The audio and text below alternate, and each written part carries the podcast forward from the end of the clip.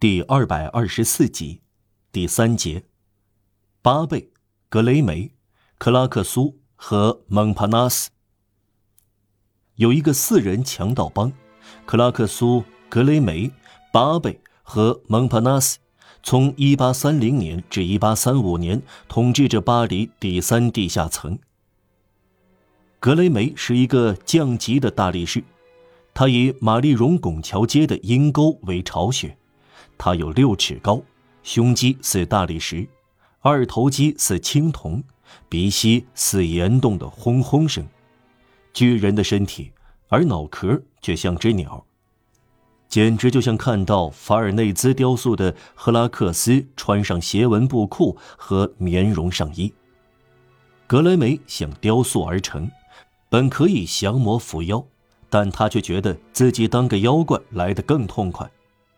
他的额角很低，太阳穴很宽，不到四十岁已有鱼尾纹，毛发又硬又短，脸上的颊然像刷子，野猪般的胡子，由此可以想见其人。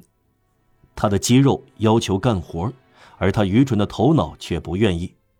他浑身有牛劲儿，却懒洋洋的。就因懒散而成为杀人凶手。有人以为他是克里奥尔人。一八一五年，他在阿维尼翁当过搬运夫，可能与布里纳元帅有点接触。经过这段实习，他当了强盗。巴贝的搞像皇国与格雷梅的一身肉不啻天地。巴贝清绝博学，他没有城府，却令人看不透。可以透过骨头看到光，但透过眸子却什么也看不到。他自称是化学家。他在博贝什戏班当过小丑，在博比诺戏班当过滑稽演员。他在圣米伊埃尔演过歌舞剧。此人鬼主意多，能说会道，笑容含有深意，手势似是而非。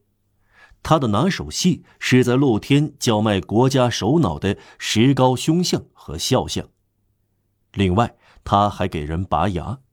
他在市集表演奇异的现象：有一辆带喇叭的木棚车，贴上这张广告：“八倍牙科专家，科学院院士，做金属和非金属物理实验，拔牙，处理他的同事弃之不顾的断齿，价格。”一颗牙一法郎五十生丁，两颗牙两法郎，三颗牙两法郎五十生丁。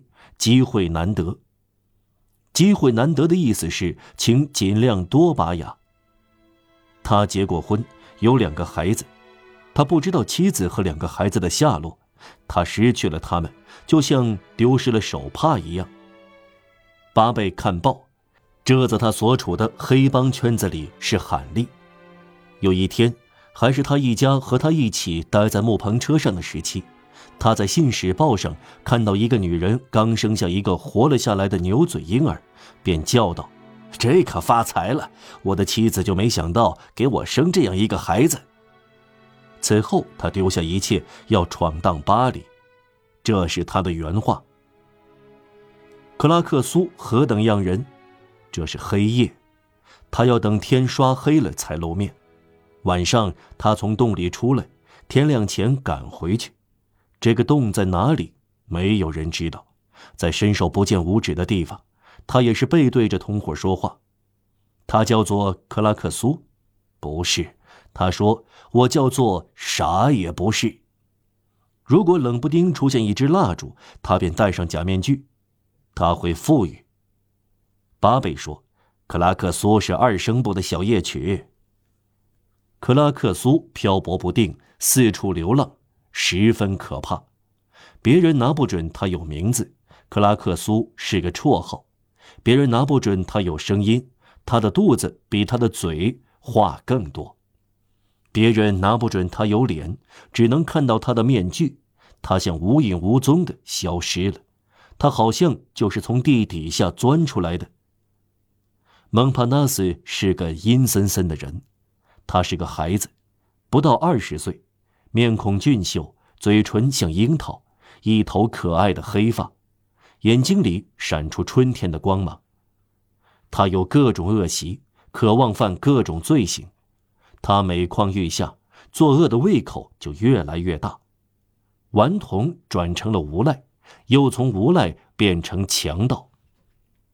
他可爱，带点女人气，文质彬彬，十分强壮，无精打采，凶狠异常。他的左帽檐翘起，按一八二九年的样式，露出一绺头发。他以抢劫为生。他的礼服做工精细，但磨损了。蒙帕纳斯是一幅封锁版画。因贫穷而谋财害命，这个青年杀人的动机就是想穿得好。第一个对他说“你真漂亮”的轻佻女工，在他心里投下了黑点把这个亚伯变成了该隐。由于长得漂亮，他想风雅，而首要的风雅就是游手好闲。一个穷人的游手好闲就是犯罪。闲逛的人很少有像蒙帕纳斯那样可怕的。十八岁上，他身后已留下了好几具尸体，不止一个行人，手臂张开，脸埋在血泊中，躺在这个恶棍的身影下。头发卷曲，上了发蜡，束紧腰身，女人的臀部，普鲁士军官的胸部，街上的姑娘在他周围啧啧称赞，领带打得还有模有样。兜里装着包铅的短棒，纽扣孔插上一朵鲜花，这就是那个要人性命的花花公子。